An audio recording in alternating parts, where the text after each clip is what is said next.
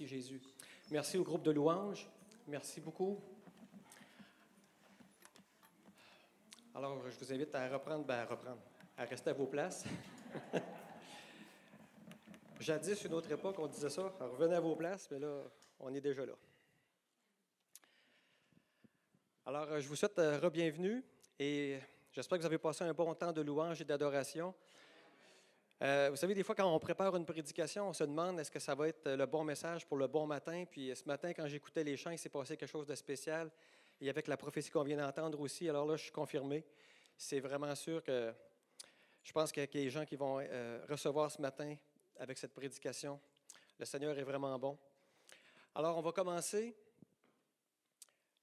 Euh,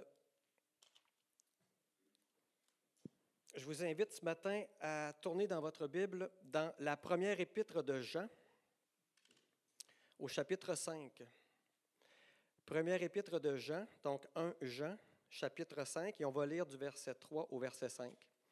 Donc pour ceux à la maison, vous allez avoir les versets à l'écran évidemment pour suivre avec nous. Alors merci encore d'être là. Alors tout le monde est là? Parfait, on y va. Donc 1 Jean chapitre 5, verset 3 à 5. Car l'amour de Dieu consiste à garder ses commandements. Et ces commandements ne sont pas pénibles parce que tout ce qui est né de Dieu triomphe du monde. Et la victoire qui triomphe du monde, c'est notre foi. Qui est celui qui a triomphé du monde, sinon celui qui croit que Jésus est le Fils de Dieu? J'ai un message ce matin pour ceux qui sont nés de Dieu et qui désirent vivre une vie victorieuse et significative. Et vous allez voir, le sujet, c'est la foi. On va parler de la foi ce matin. C'est une préoccupation que j'ai, moi, depuis longtemps, d'être sûr de vivre la vie que Dieu a prévue pour moi et de m'assurer d'avoir accès à tout ce qu'il a prévu pour moi. Et quand on parle de victoire ici, c'est le produit de la foi. Et quand on parle de la victoire sur le monde, on parle de la victoire sur le péché, on parle de la victoire sur les tentations, la victoire sur Satan, la victoire sur la mort. On parle aussi de la victoire sur les maladies, les échecs, les défaites, la victoire aussi sur nos manques de capacité. Mais savez-vous quoi? La foi change tout parce qu'elle est une grâce de Dieu. Alors ce matin, si nous sommes nés de Dieu, nous devons savoir comment fonctionne la foi pour bien nous positionner dans la prière afin d'être capable de déplacer des montagnes dans le monde de l'esprit. Dieu ne nous appelle pas à subir notre vie chrétienne, mais il nous appelle plutôt à triompher, à être dans la victoire. Et comment on peut faire ça? C'est en mettant en œuvre les ressources spirituelles qu'il a lui-même déposées en nous par sa parole et son esprit. Vous savez, on peut parler de la foi sous différents angles. Je pourrais vous parler de la foi et la loi, je pourrais vous parler de la foi et les œuvres. On a bien des façons de parler de la foi. Mais ce matin, mon objectif, c'est vraiment de réfléchir avec vous et de tenter d'augmenter notre niveau de conscience sur un aspect important de la foi, son fonctionnement. D'abord, permettez-moi de voir avec vous ce qui peut se passer lorsqu'on prie, lorsqu'on s'adresse à Dieu. Alors, la première chose qui peut se passer, c'est ce qu'on veut, Dieu répond. Dieu exauce notre prière. Amen. On est content de ça. Mais ça se peut aussi que Dieu ne réponde pas. Pourquoi? Pourquoi ça pourrait arriver que Dieu ne réponde pas? Il y a plusieurs raisons. Je veux les voir avec vous rapidement. C'est peut-être parce qu'on ne demande pas. Jacques 4, 2, c'est ce qu'il nous dit. C'est peut-être aussi parce qu'on demande mal dans le but de satisfaire nos passions. On voit ça dans Jacques 4, 3. C'est peut-être aussi parce qu'on n'est pas en ligne avec la volonté de Dieu. Dans 1 Jean 5, 14, on dit, si nous demandons quelque chose selon sa volonté, il nous écoute. C'est peut-être aussi parce que ce n'est pas le temps, ce n'est pas maintenant. Dieu a quelque chose de bien meilleur pour vous plus tard. Dans Matthieu 6, 8, on dit Votre Père sait de quoi vous avez besoin avant même que vous lui demandiez. Fait qu'on ne devrait pas paniquer. C'est peut-être aussi parce que Dieu est souverain. Dans le psaume 139, 17, on dit que tes pensées, ô Dieu, me semblent impénétrables. Et dans Isaïe 55, Dieu nous dit Car mes pensées ne sont pas vos pensées et mes, mes voix ne sont pas vos voix, dit l'Éternel. Donc, c'est toutes des raisons pour lesquelles, pourquoi on n'est peut-être pas exaucé aujourd'hui quand on demande quelque chose. Mais il y a une autre raison aussi que je pense qu'il peut arriver. Notre foi. Notre foi qui peut faire défaut. Et en partant, je veux aussi préciser quelque chose de bien important, qu'on entend souvent, trop souvent, dans notre monde chrétien aussi. On entend des raccourcis, des raccourcis qui peuvent avoir des conséquences négatives sur nos frères et nos sœurs. Par exemple, si vous connaissez quelqu'un qui n'est pas exaucé dans ses prières actuellement, je vous en prie, soyons sages. Soyons sages de ne pas conclure immédiatement Ah, il manque de foi, il doit être dans le péché. Attention, ce n'est pas à nous de juger de cela. C'est pour ça qu'en débutant, je voulais vraiment préciser qu'il peut y avoir bien des raisons qui expliquent le non-exaucement. Il faut être sage. Mais pour nous, ce matin, ça ne nous empêche pas quand même de prendre le temps de réfléchir et méditer sur cet aspect-là, la foi. On peut-tu apprendre un peu plus là-dessus? Et ce que je veux vous partager ce matin, c'est des années et des années de lecture, de prière, d'expériences vécues avec le Seigneur aussi, pour vraiment avoir une compréhension de comment ça fonctionne la foi. Alors d'abord, la foi, c'est quoi? On va s'entendre tout de suite sur la définition. Bien, la définition la plus fiable, elle vient de la parole de Dieu, évidemment, dans Hébreu 11 au verset 1 à 3. Hébreu 11, verset 1 à 3, vous connaissez ce verset. Or, la foi est une ferme assurance des choses qu'on espère, une démonstration de celles qu'on ne voit pas. Pour l'avoir possédé, les anciens ont obtenu un témoignage favorable. Car par la foi que nous c'est par la foi pardon, que nous reconnaissons que le monde a été formé par la parole de Dieu, en sorte que ce qu'on voit n'a pas été fait de choses visibles. On va prendre le temps de penser qu'est-ce que ça veut dire ce passage-là. Ce passage nous fait comprendre dans le fond que tout ce que nous voyons de manière physique, ça a été initié dans le monde invisible. C'est important de comprendre ça. Ça veut dire que la foi nous amène dans une autre dimension. Vous savez, on vit sur la Terre, nous autres. On est dans un monde à trois dimensions. Nous sommes dans un monde physique, un monde tangible. Mais il faut croire que ce que nous voyons avec nos yeux origine de l'invisible. D'ailleurs, la parole nous indique qu'il n'y a pas juste nos trois dimensions. Si on va dans Éphésiens 3 au verset 18, Paul, en parlant de l'amour de Jésus, nous parle de quatre dimensions il y a un bout du verset qui dit, Vous puissiez comprendre avec tous les saints quelle est la largeur, la longueur, la profondeur et la hauteur. Ça m'a tout le temps intrigué, moi, quand je lisais ça, quatre dimensions. Mais il y a un parallèle à faire avec la foi ici. Alors, Dieu a tout créé à partir de sa parole. Dieu est esprit. Et c'est pour cela que la parole nous enseigne qu'il faut marcher par l'esprit. Fait qu'en gros, autant on doit comprendre les lois physiques, les lois naturelles pour vivre adéquatement sur la terre, autant on devrait comprendre les lois de l'invisible pour vivre adéquatement notre vie. Pourquoi? On est corps, âme et esprit. Exemple, pour marcher sur la Terre, tu beau croire que la gravité existe ou qu'elle n'existe pas, elle est là pareil. Puis elle conditionne notre existence. Il faut, en tenir compte pour marcher. Bien, dans le monde de l'esprit, c'est la même chose. Il y a des lois spirituelles et de ne pas les connaître ou de refuser de les croire, c'est nous limiter dans notre capacité à vivre la vie que nous devrions vivre. Et une de ces lois spirituelles fondamentales que je veux partager avec vous, c'est le fonctionnement de la foi. Avant de continuer aussi, on pourrait se parler de la foi, la foi, oui, est-ce que j'ai de la foi? C'est pour qui ça, la foi? Ah, il y a certains qui vont dire Ah, le pasteur. Je m'excuse, pasteur David, je vais te nommer de temps en temps, mais euh, ça me permet de nommer quelqu'un. Donc, Ah, lui, le pasteur, il a la foi. Je vais lui demander de prier pour moi. Avec lui, là, ça va marcher. C'est vrai, c'est vrai qu'il y a certaines personnes qui ont développé leur foi. Il y a des personnes qui ont compris comment elle fonctionne et qui l'utilisent puissamment. Mais je veux vous révéler une vérité ce matin. La foi, c'est pour nous tous, sans exception. Dans Romains 12, on dit qu'une mesure de foi nous a été donnée. Tournons dans Romains 12, verset 3.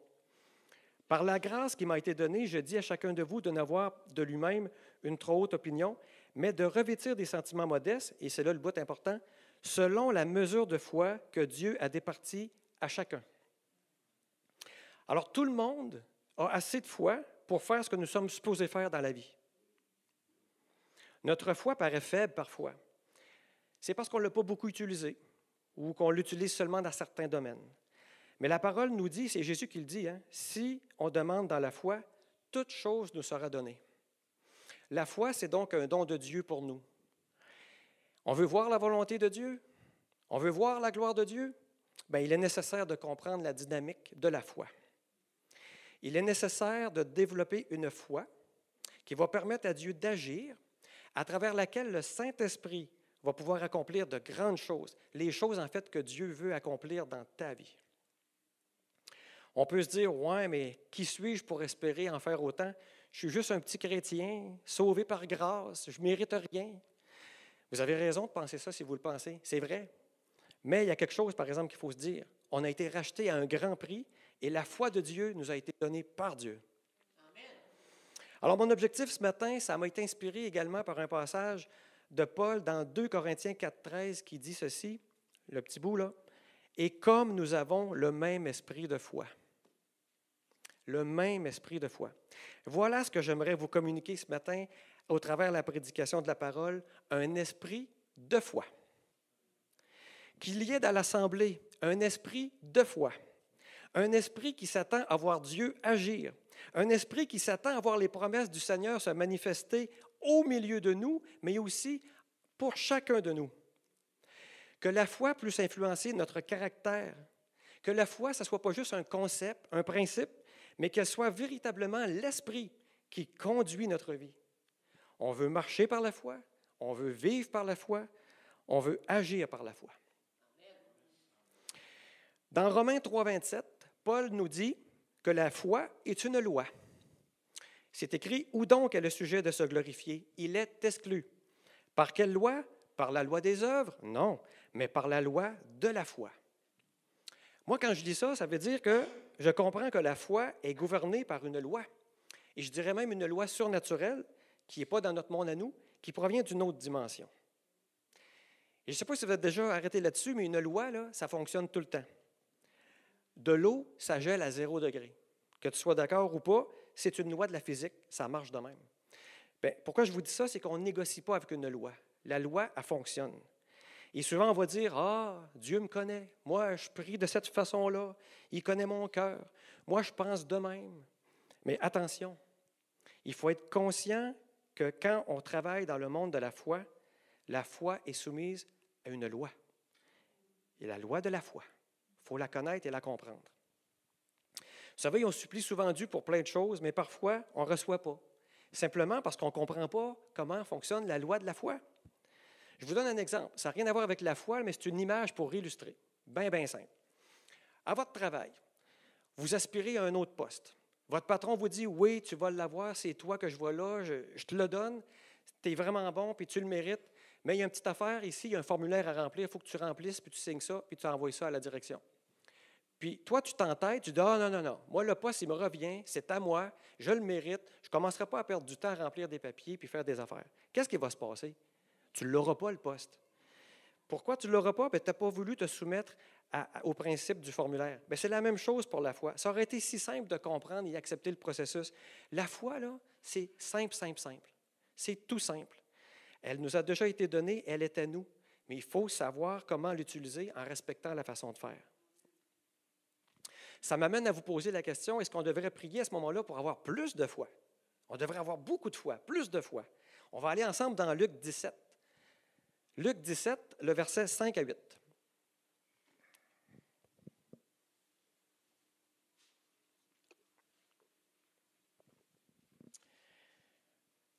C'est l'histoire ici où on voit des apôtres qui disent au Seigneur, Augmente-nous la foi.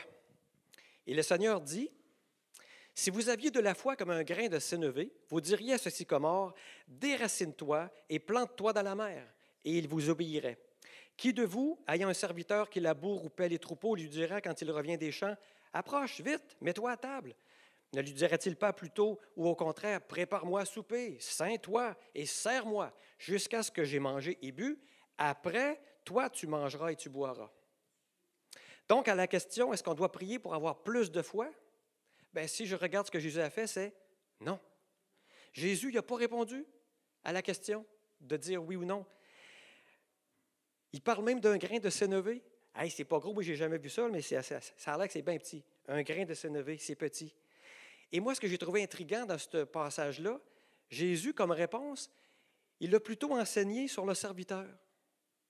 Pourquoi? J'ai réfléchi bien longtemps, j'ai cherché.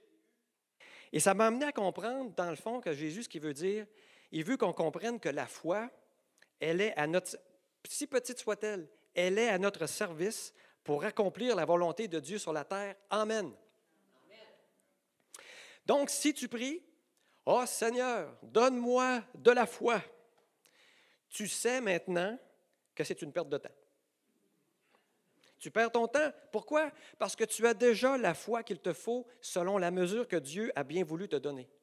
C'est la parole qui nous le dit ce matin. Ça va toujours? Vous me suivez? À la maison, vous êtes toujours là? Good. On continue.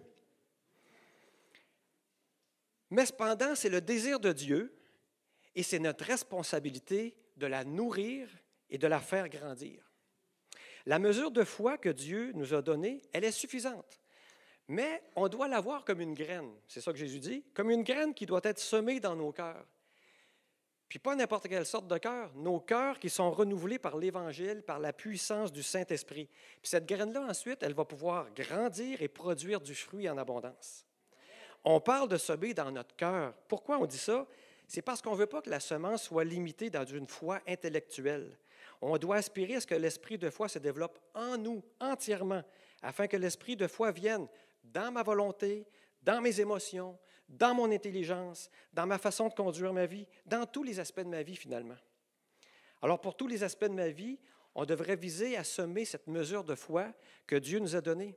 Commençons là, à semer cette mesure de foi dans nos projets, nos défis, notre santé, dans nos familles, dans notre appel pour Dieu. Et vous allez voir, elle va grandir. Il faut qu'elle grandisse. On va aller dans 2 Thessaloniciens, chapitre 1. Paul a dit dans 2 Thessaloniciens 1 au verset 3, Nous devons à votre sujet, frères, rendre continuellement, continuellement grâce à Dieu, comme cela est juste, parce que votre foi fait de grands progrès. Donc, elle doit progresser.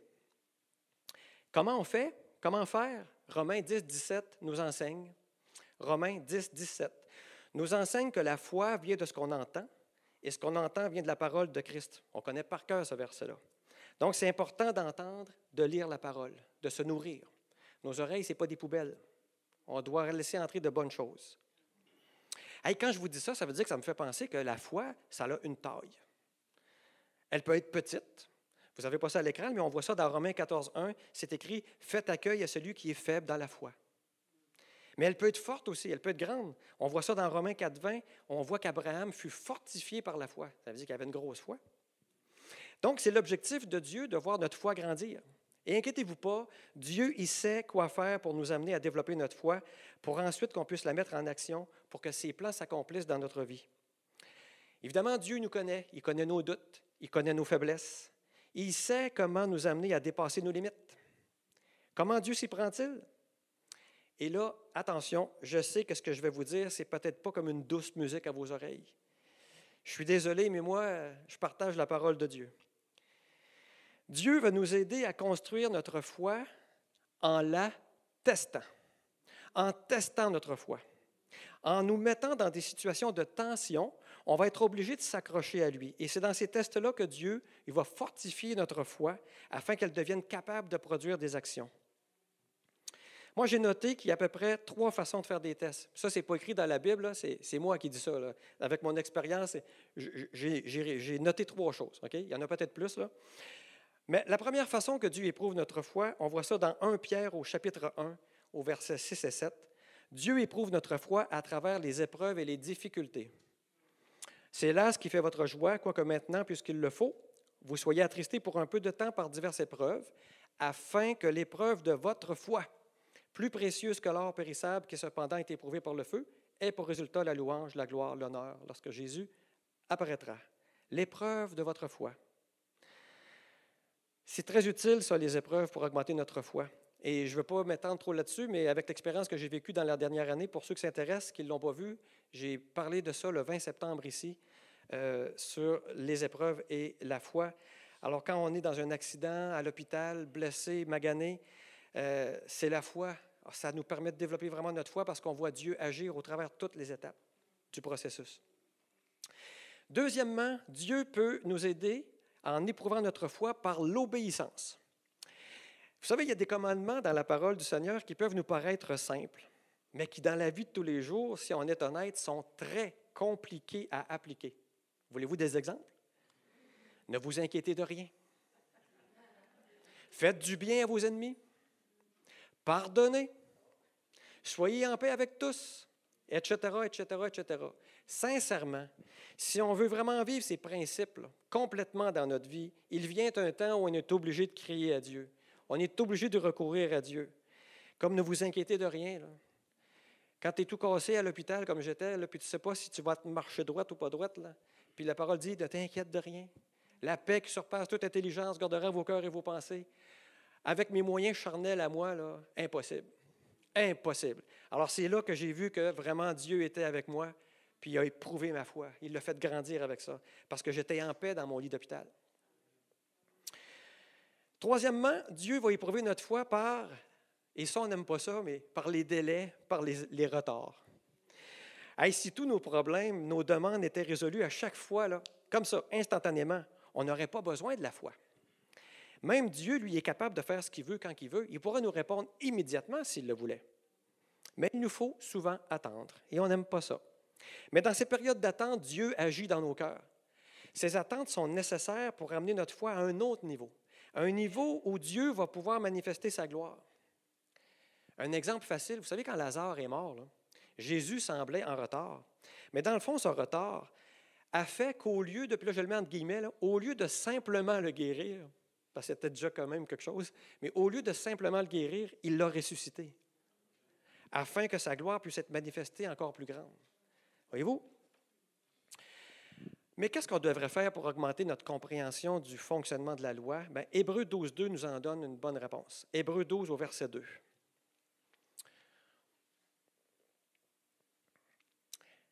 Ayant les regards sur Jésus, le chef et le consommateur de la foi.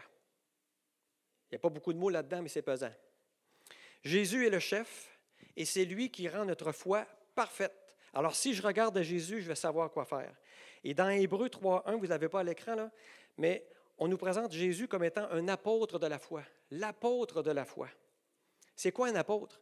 Un apôtre, c'est un envoyé de Dieu avec un message précis. Alors, on va aller voir c'est quoi le message de Jésus par rapport à ça. Et on va tourner ensemble dans Marc au chapitre 11 au verset 23. Marc 11, verset 23. Vous êtes toujours là à la maison? Ici? Oui? Amen, good. Alors on va écouter Jésus. Jésus dit, je vous le dis en vérité, si quelqu'un dit à cette montagne, ôte-toi de là et jette-toi dans la mer, et s'il ne doute point en son cœur, mais croit que ce qu'il dit arrive, il le verra s'accomplir. Deux concepts. Le concept de la parole, de dire, de parler, de déclarer, et le concept de nos pensées dans notre cœur. Ne pas douter dans notre cœur. Vous savez, nous, les êtres humains, on a le privilège de la parole aussi. Dieu nous a créés à son image. Et selon Jésus, on peut créer des choses par notre parole. On voit ça au verset 24. Marc 11, verset 24. C'est pourquoi je vous dis, tout ce que vous demanderez en priant, croyez que vous l'avez reçu et vous le verrez s'accomplir. Prie, crois, reçoit. Ici, le mot reçu, c'est la traduction du mot grec lambano. Je ne sais pas si je le prononce bien, mais lambano, qui veut dire prendre avec la main, prendre ce qui est à toi, recevoir ce qui t'est offert. C'est ça qui veut dire le mot reçu ici. Et Jésus en rajoute dans Matthieu 21, 22, il dit, Tout ce que vous demanderez avec foi, par la prière, vous le recevrez. Alors, dans Romains 8, 10, euh, Romains 10, excusez, au, verset 8, Romains 10, verset 8 à 10, on précise cette loi de la foi encore. On dit, que dit-elle? Donc? La parole est près de toi, dans ta bouche et dans ton cœur. Or, c'est la parole de la foi que nous prêchons. Si tu confesses de ta bouche le Seigneur Jésus, et si tu crois dans ton cœur que Dieu l'a ressuscité des morts, tu seras sauvé. Car c'est en croyant du cœur qu'on parvient à la justice et c'est en confessant de la bouche qu'on parvient au salut. Il faut donc confesser. Et j'ai aimé le chant ce matin, que le pauvre dise je suis riche. C'est pas écrit que le pauvre pense, que le pauvre pense, que le pauvre dise je suis riche, que le faible dise je suis fort. Alors c'est ce que Dieu désire pour nous. Et il ne faut pas se limiter à notre salut, à notre nouvelle naissance. Dieu veut nous donner aussi pendant notre vie ici. Et on peut créer dans notre vie par nos paroles. C'est Jésus qui nous le dit. Un exemple simple de ça. Exemple, tu penses que tu es bien trop gêné pour parler de Dieu à quelqu'un, même si tu sais que Dieu t'appelle à ça. Sais-tu qu'est-ce que tu devrais dire au Seigneur? Oui, c'est vrai, je me sens vraiment pas capable de faire ça. Je me sens trop petit, trop faible. Mais je déclare, je ne fais pas juste le penser, là, je déclare que ta parole dit Les faibles disent Je suis fort, alors je suis fort. Et sais-tu quoi qui va arriver? Un jour, il y a quelqu'un qui va venir vers toi qui va avoir besoin d'entendre parler de Dieu. Tu vas lui parler, ça va la toucher. Ce n'est pas parce que tu es rendu bon, c'est pas parce que tu parles bien, c'est parce que le Saint-Esprit va avoir passé par toi pour toucher cette personne. Pourquoi qu'il va avoir passé par toi? Parce que Dieu va avoir utilisé ta faiblesse pour se glorifier. Amen. Jésus parle encore de cette loi de la foi dans Luc 6, au verset 45. Luc 6, verset 45, Jésus dit, L'homme bon tire de bonnes choses du bon trésor de son cœur, et le méchant tire de mauvaises choses de son mauvais trésor, car c'est de l'abondance du cœur que la bouche parle. Il faut comprendre ici que quand vous ouvrez la bouche, il y a un monde spirituel qui est là. Si tu déclares tout le temps, ah, ça ne marchera pas, je suis perdu, je ne suis pas bon, j'ai peur, ça ne marchera pas, c'est exactement ce que l'ennemi veut pour toi. Puis, tu le déclares, mais ben, c'est ça que tu vas avoir. Quand on est dans le doute et qu'on déclare tout ce que Dieu ne peut pas faire, on est en train de limiter ce que Dieu veut faire dans nos vies. Vous savez, quand Dieu a créé la terre, les cieux, il a dit, il a déclaré, et nous sommes faits à l'image de Dieu avec ce pouvoir créateur qui nous vient de Dieu. Avec ta bouche, là, on a deux, deux options. La première, tu t'accordes avec Dieu pour être béni, bénir ta famille, ou tu t'accordes avec l'ennemi, puis tu es loin de la bénédiction. Par nos paroles, on peut activer les choses dans le monde de l'esprit. Réalisons que nous avons une main dans notre bouche. On a une main dans notre bouche pour aller chercher les choses dans le monde invisible. Pourquoi pensez-vous qu'il faut prier? La parole nous enseigne qu'on doit prier tout le temps. Pourtant, Dieu, il connaît tous mes besoins. Il sait tout, Dieu. Il pourrait tout me donner ce que j'ai besoin sans même que je lui demande. Dieu ne dit pas de décrire la montagne non plus. Ah Dieu, je n'ai pas de travail, personne ne me veut, je suis tout seul, je suis foutu. Non. Qu'est-ce que Jésus dit? Il nous demande plutôt de parler à la montagne. De parler à la montagne. Rappelons-nous ce qu'a dit Jésus dans Matthieu 11, 23, si quelqu'un dit à cette montagne. C'est pour ça qu'on prie. Il faut prier parce que Dieu nous a donné toute autorité sur la terre. On le voit dans Genèse 1, 26, 27. Dans Genèse, on voit que Dieu nous a donné l'autorité sur la terre. Puis nous, notre travail, c'est d'inviter la volonté de Dieu sur la terre. C'est parce que nous prions, qu'on le déclare, qu'on peut amener la volonté de Dieu sur la terre. Jésus nous l'a enseigné. C'est tellement cohérent, la parole de Dieu. Tout est pertinent. Jésus nous enseignait à dire que ta volonté soit faite sur la terre comme au ciel. Donc, on comprend que la foi, c'est un outil qu'on a pour accomplir la volonté de Dieu. Alors, la foi, il faut proclamer, il faut dire, il faut parler. Qu'est-ce qu'on peut dire aussi à propos de cette foi qui se manifeste par nos déclarations? Bien, tantôt, je vous parlais du pouvoir créateur de nos paroles. Attention, tout vient de Dieu. Il faut reconnaître que tout ce que nous recevons, le don de la foi, ses résultats, ça nous vient de la grâce de Dieu. Nous n'y sommes pour rien là-dedans. C'est comme pour notre salut, la parole nous enseigne qu'on est sauvé par grâce. Donc, ce n'est pas un pouvoir magique. Notre foi, c'est juste la main qui reçoit. D'accord? C'est la grâce de Dieu qui donne. C'est important de placer ce concept-là dans nos pensées. Aussi, ce qu'on peut dire, c'est que la foi, elle doit être remplie d'espérance. On va aller voir Philémon 22. Philémon 22, si vous ne le trouvez pas dans votre Bible, il est dur à trouver sur une page à peu près. Fait que Philémon, au verset 22, il nous instruit sur comment fonctionne la foi. Paul il dit En même temps, prépare-moi un logement, car j'espère vous être rendu grâce à vos prières. Revenons dans l'histoire. Paul était en prison. Il n'y avait aucune espèce d'idée quand est-ce qu'il sortirait de là. là. C'était pas comme dans nos prisons aujourd'hui que tu sors dans tant de mois. Il ne savait pas quand est-ce qu'elle allait sortir. Et Paul, il dit à Philémon qu'il a l'espérance que si ils vont prier pour lui, il va sortir de là pour aller les visiter. Fait que là, ça fait réfléchir. Ça veut dire que quand on parle d'espérance, ça doit être une attente active. Paul, il dit Prépare mon logement, prépare ma chambre. Paul, il était certain. Ça se peut que physiquement, on ne soit pas capable d'être actif, mais peut-être que tu peux être actif spirituellement, d'avoir une foi active. Utilise ton imagination. Je ne parle pas ici de manipulation mentale farfelue. Je vous parle de rêver. Je vous parle de visualiser ce que Dieu a déposé dans ton cœur comme une promesse. C'est peut-être aujourd'hui qu'il veut te la donner. Visualise, rêve. Prenez l'exemple d'une femme enceinte. C'est une maman qui est en attente. Quand on porte un rêve en soi, un but pour notre vie, puis on sait que ça vient de Dieu, c'est comme la maman qui porte un enfant. On doit s'y attendre. Elle ne dit pas Oh, j'espère que ça va marcher, j'espère qu'il va être là, j'espère que ça va être pas pire. Non, il est là. Il s'en vient. Sincèrement, si tu ne t'attends pas à recevoir, je suis désolé, mais tu ne recevras pas. Trop de gens se disent Ah, je prie, on verra bien. Hein, c'est vrai, hein? On a tout fait ça, avouons. Ah, je prie, on verra bien. On doit déclarer notre attente. Mais ça se peut que ce que je te dis maintenant, ça résonne peut-être pas bien à ton oreille parce que tu es dans une période difficile. J'ai de la compassion pour toi, puis je comprends ça. Mais pour t'aider à t'en sortir, je vais te donner une image. Tu sais, comme un agriculteur, la période de labour, la période de semaille, c'est sûrement pas la période la plus excitante du processus. Mais l'agriculteur, quand il sème, il sème pas sans avoir en tête la récolte qu'il fera. Il sème parce qu'il sait qu'il s'attend à une récolte.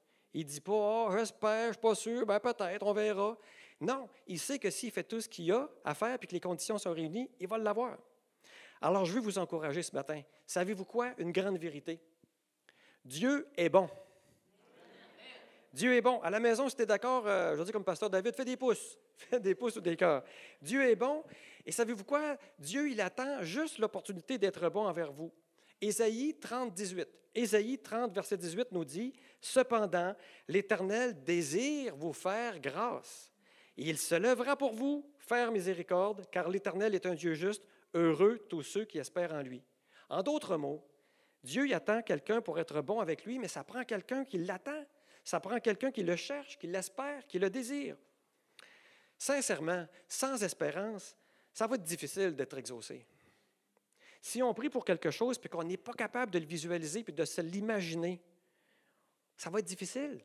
Jésus nous a dit de croire qu'on avait déjà reçu et qu'on le verrait s'accomplir. C'est ça qu'il veut dire. N'oubliez pas, la foi est la ferme assurance de ce qu'on espère. Rêvons de la bénédiction attendue. Rêvons. C'est ça l'espérance. C'est une des conditions de la foi. Et quand on manque d'espérance, ben on a des doutes. On manque de foi. Par exemple, on entend souvent dans notre milieu des gens qui vont dire Hey, prie pour moi, je suis malade, je suis magané, prie pour moi. Ils viennent aux réunions de prière, ils viennent à l'église, ils font tout.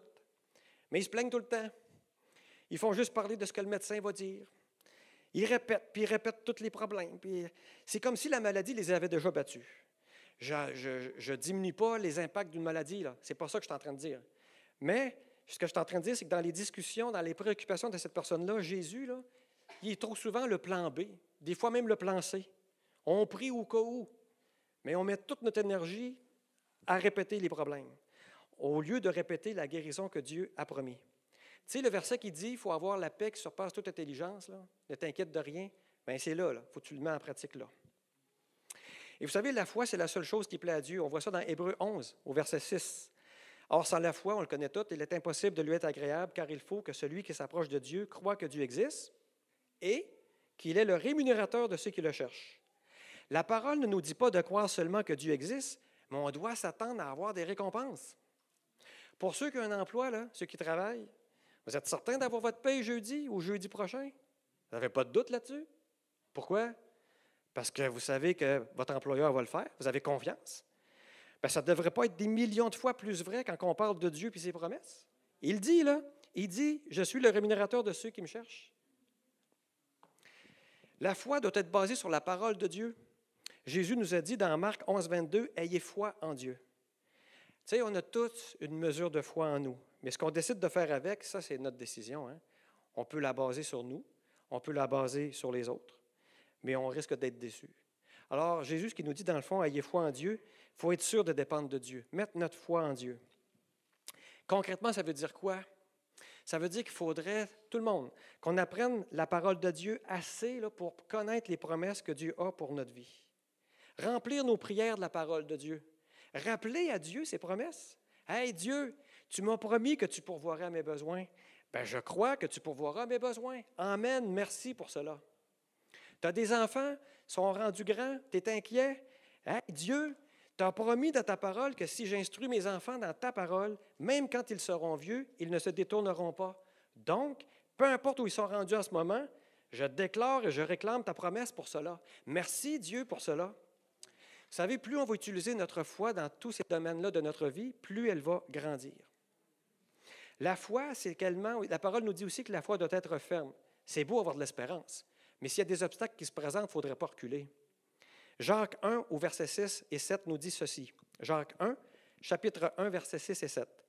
Mais qu'il la demande avec foi sans douter, car celui qui doute est semblable au flot de la mer, agité par le vent et poussé de côté et d'autre, qu'un tel homme ne s'imagine pas qu'il recevra quelque chose du Seigneur.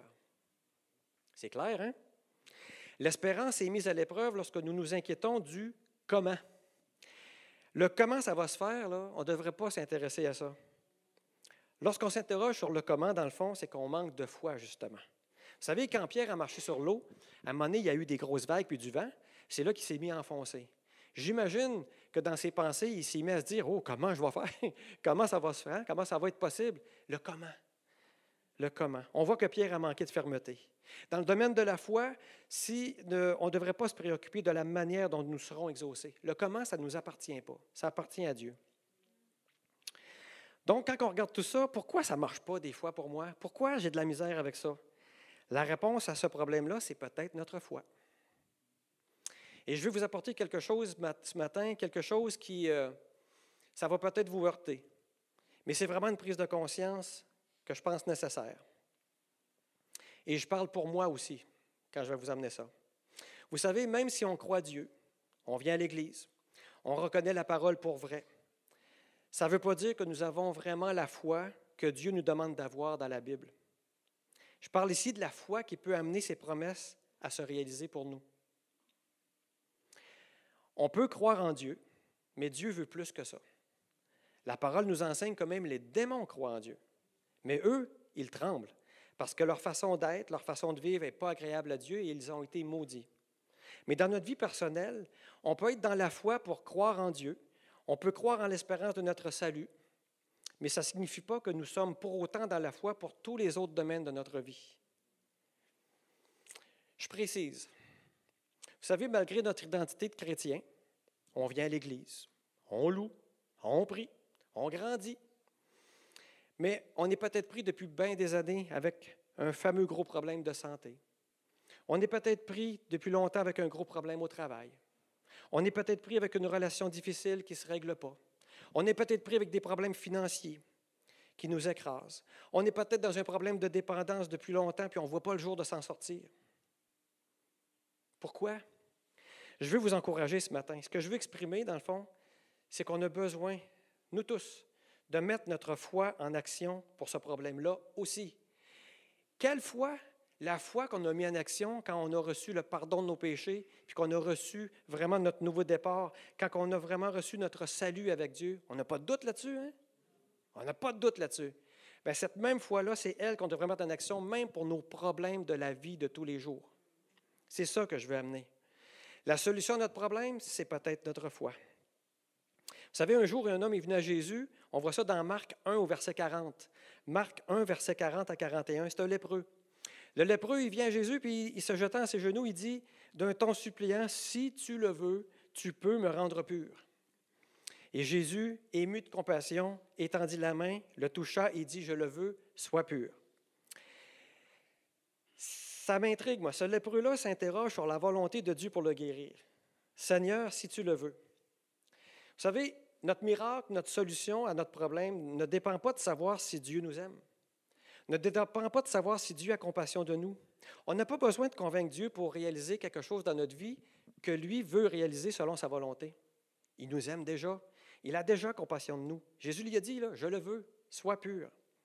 Et pourtant, même si on sait que Dieu nous aime, qu'il a de la compassion pour nous, on est des fois dans des situations où on a besoin de voir Dieu agir quand même. Qu'est-ce qui manque d'abord? De quoi ai-je besoin? Qu'est-ce qui manque? Il faut comprendre, ça c'est vraiment important ici. Il faut comprendre que dans la loi de la foi, écoutez bien ça, la responsabilité n'est pas mise sur Dieu. La responsabilité est mise sur nous. Dieu va agir selon la foi qu'il trouve en nous. La réalisation de grandes choses que Dieu a prises dans nos vies, ça va impliquer de notre part une décision et un engagement de foi. Une décision et un engagement de foi. Vous savez, dans le récit de Lazare, Marthe, quand Jésus est arrivé, Marthe, elle, venait juste de dire à Jésus, je crois que tu es le Fils de Dieu. Elle lui a dit, je crois que si tu demandes quelque chose à Dieu, il va te répondre. Mais quand Jésus a dit, ôtez la pierre, il s'en allait faire la job, ôtez la pierre. Avez-vous trouvé ça étrange un peu que la réplique de Marthe? On dirait qu'elle n'avait pas la même assurance. Là. Elle lui a dit, ça fait déjà quatre jours, il sent déjà. Quand on lit ça, dans le fond, c'est comme si elle voulait lui dire Hé, ça ne sera pas simple. le doute a voulu s'installer. Qu'est-ce que Jésus a répondu? Jean 11, verset 40. Jean 11, verset 40. Ne t'ai-je pas dit que si tu crois, tu verras la gloire de Dieu? Fait que pour nous aussi, frères et sœurs, ça peut être assez facile de dire on croit, j'ai confiance en Dieu, j'ai mon salut. Mais quand vient l'épreuve, quand ta pierre, tu dois la rouler devant toi, quand vient l'épreuve, c'est peut-être une autre paire de manches. Et je veux vous dire ça, tant qu'on n'aura pas vécu de réelle expérience avec Dieu, à ce niveau-là, on ne saura jamais vraiment ce que ça implique de dire je crois. Je ne veux pas heurter rien, mais pensez à ça. Je me le dis à moi aussi, là. Parce qu'on voit dans la parole plusieurs miracles faits par Jésus où il fait référence à la foi de la personne. Je vous en nomme quelques-uns. Quand il a guéri le serviteur du centenier, il a dit qu'il te soit fait selon ta foi. La femme à la perte de sang, il a dit Ta foi t'a guéri. Les deux aveugles, il a dit qu'il vous soit fait selon votre foi. La femme cananéenne, il a dit Ta foi est grande. Le lépreux qui est revenu sur les dix, il a dit Va, ta foi t'a sauvé. Autrement dit, ce que je veux vous dire que la parole nous montre, c'est que notre foi détermine le niveau de bénédiction qu'on va recevoir du Seigneur. Notre foi va déterminer la puissance des œuvres qu'on va pouvoir accomplir avec lui et le Saint-Esprit. Croyez-vous que Dieu veut faire et peut faire des choses au-delà de ce que nous pensons, demandons? C'est écrit ça. Hein? Il peut faire au-delà de tout ça. Ça veut dire que ce n'est pas Dieu qui met des limites. C'est nous, par notre foi. Tu sais, des fois, une personne est dans le besoin, puis euh, elle a besoin de prière. Puis elle va demander au pasteur ou à un chrétien d'expérience de, prier, hein, je l'ai dit tantôt un peu, de prier pour elle. Puis à, cause de ça, elle espère bien gros que ça va marcher parce qu'elle a demandé à quelqu'un. Là, je ne suis pas en train de dire qu'il faut arrêter de prier pour les autres. Hein. La parole nous enseigne qu'il faut prier pour les autres, puis c'est très bien comme ça. Mais je parle plutôt ici de l'attitude, la posture personnelle au niveau de la foi que cette personne-là devrait avoir. C'est bien de demander au pasteur ou à quelqu'un de prier, c'est correct, puis d'avoir confiance. Mais je parle ici de la, foi personnelle qu'on devrait exprimer. On a déjà tous reçu suffisamment de foi, tous et chacun, pour vraiment se présenter devant Dieu avec notre problème. Jésus il dit qu'il te soit fait selon ta foi. Jésus il dit, dans le fond, ce n'est pas moi qui va changer ta situation, c'est selon la mesure de ta foi. Et avez-vous remarqué, quand Jésus est retourné dans sa ville natale, il faisait pas mal moins de miracles? Hein? Si tu penses que le pouvoir de Jésus était variable, ben non, c'est sûr que non. C'est quoi le problème? On lit ça dans Matthieu 13, 58. Il ne fit pas beaucoup de miracles dans ce lieu à cause de leur incrédulité. La solution à notre problème, c'est peut-être notre foi. On voit dans Matthieu 17 au verset 19 et 20. Matthieu 17, verset 19 et 20. Pourquoi n'avons-nous pu chasser ce démon? Jésus dit, c'est à cause de votre incrédulité, leur dit Jésus. Je vous l'ai dit en vérité, si vous aviez de la foi comme un grain de sénévé, vous diriez à cette montagne, transporte-toi d'ici à là, et elle se transporterait. Rien ne vous serait impossible. Rien. Le mot rien, moi, ça m'indique que ça veut dire qu'il n'y a aucune limite. Lorsque Jésus a déclaré que tout est possible à celui qui croit, il a dit ça, Jésus, hein? il a déjà, dans le fond, libéré le pouvoir d'amener à l'existence ce qui n'existe pas. C'est déjà fait. Jésus l'a déclaré. Ouais, c'est bien beau tout ça. Mais peut-être que tu te dis, ouais, ça a de l'allure ce que tu dis, mais je ne me sens pas tout le temps apte. Je ne me sens pas tout le temps digne de demander. Moi, je suis pêcheur, je pêche encore, je tombe souvent, je manque de discipline. Ça ne va pas tout le temps en rond, mon affaire. Mais regardons ce que la parole nous enseigne. On va aller dans Job au chapitre 8, versets 5 à 6. Job 8, 5 et 6. Mais toi, si tu as recours à Dieu, si tu implores le Tout-Puissant, si tu es juste et droit, certainement il veillera sur toi et rendra le bonheur à ta innocente demeure. Et Jacques, dans 5,16, nous dit La prière fervente du juste a une grande efficace. Oui, merci. Ce que nous devons nous rappeler, c'est que ma justice ne s'appuie pas sur mes œuvres ni sur mon dossier. Est-ce que j'ai pas trop de péchés? Juste assez? Ah, j'ai des péchés moins graves que mon voisin. Non. Ma justice est appuyée sur Jésus. Il m'a justifié par la foi. Jésus est ma justice et dans cette justice, je sais que je sais que je suis maintenant qualifié pour demander à Dieu. Je vais vous encourager ce matin. Le troisième chapitre des Proverbes ne cesse de parler de la bonté de Dieu. Dieu nous dit des choses puissantes dans ce livre. Confie-toi dans l'Éternel, il aplanira tes sentiers. On voit dans ce livre que c'est la volonté de Dieu qu'on puisse prospérer à tous égards, dormir en paix, être heureux, jouir d'une longue vie, la richesse, la gloire. Et tout ça pourquoi? Pour glorifier le Seigneur. Je vais inviter le groupe de louanges à reprendre place.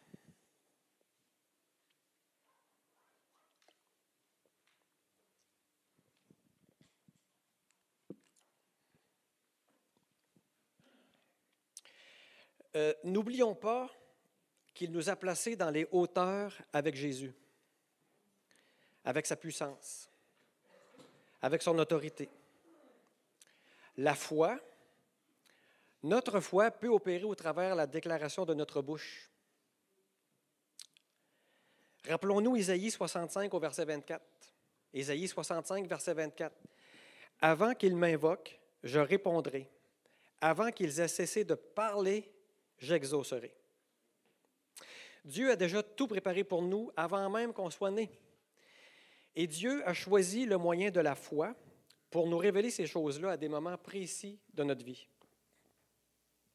Je crois sincèrement que toutes les réponses à nos prières existent déjà dans le monde spirituel, attendant que Dieu les révèle au moment opportun. En terminant, je veux vraiment nous souhaiter qu'on se rappelle que Dieu, est prêt à nous montrer de grandes choses, des choses plus grandes encore que nos rêves, plus grandes que tout ce qu'on peut imaginer. Il veut même les amener à l'existence, pour nous et avec nous. Il le fera par la puissance du Saint-Esprit, il le fera par sa parole qu'il déverse en nous, et il le fera aussi selon la foi qu'il trouve en nous. Si ce message, là je parle à chacun d'entre vous, si ce message t'a touché, au point même que ça t'a peut-être bouleversé, ou tu es plein de questions, tu te sens interpellé, je veux vraiment t'inciter à demeurer dans la paix. Vous savez, il faut des fois euh, se regarder un peu dans le miroir de la parole de Dieu, puis on voit à ce moment-là que les standards de Dieu, ce n'est pas nos standards. Vous savez, moi qui suis un intellectuel, un scientifique, ça m'a pris pas mal de temps. Pas mal de temps pour être capable d'ouvrir cette porte de la foi, de laisser le comment dans les mains de Dieu. De goûter à la paix, même quand on ne comprend pas tout. Et Dieu m'a amené à progresser là-dedans. Il le fait pour moi, il peut le faire pour toi aussi. Le Seigneur, c'est le professeur par excellence. Demande-lui de te guider au travers le plan de développement. Je vous le dis, il y a un plan de développement juste pour toi. C'est lui qui l'a confectionné. Laisse à Dieu le droit d'ouvrir ton intelligence et surtout d'ouvrir ton cœur. Je vous le dis, un scientifique qui laisse le comment dans la main des autres, c'est dur. J'aimerais insister en terminant sur quelques éléments pour vraiment juste mettre le doigt sur tout ce qu'on a vu. OK? Une synthèse. Je veux qu'on se rappelle que la foi, c'est le moyen que Dieu a choisi pour nous donner la victoire sur le monde. Fait qu'on ne peut pas s'astiner là-dessus. Dieu a choisi la foi. Deuxièmement, la foi ne se limite pas à notre salut, à la vie éternelle, mais à la réalisation de toutes les promesses et les bénédictions que Dieu veut nous donner pour la réussite de notre vie, ici, là, maintenant. Pour comprendre le fonctionnement de la foi, il faut réaliser que tout ce que nous voyons avec nos yeux prend son origine dans l'invisible. On doit savoir aussi que la foi est efficace comme une loi, c'est-à-dire toujours. Une loi, ça marche tout le temps. On doit se rappeler que Dieu a donné à tous une mesure de foi suffisante. On doit se rappeler que Dieu est intéressé par la croissance de notre foi et qu'il cherche un esprit de foi en nous. On doit se rappeler aussi que Dieu veut rendre cette mesure de foi capable de faire une œuvre. Et pour y arriver, Dieu va fortifier notre foi en la testant, en ayant des tests.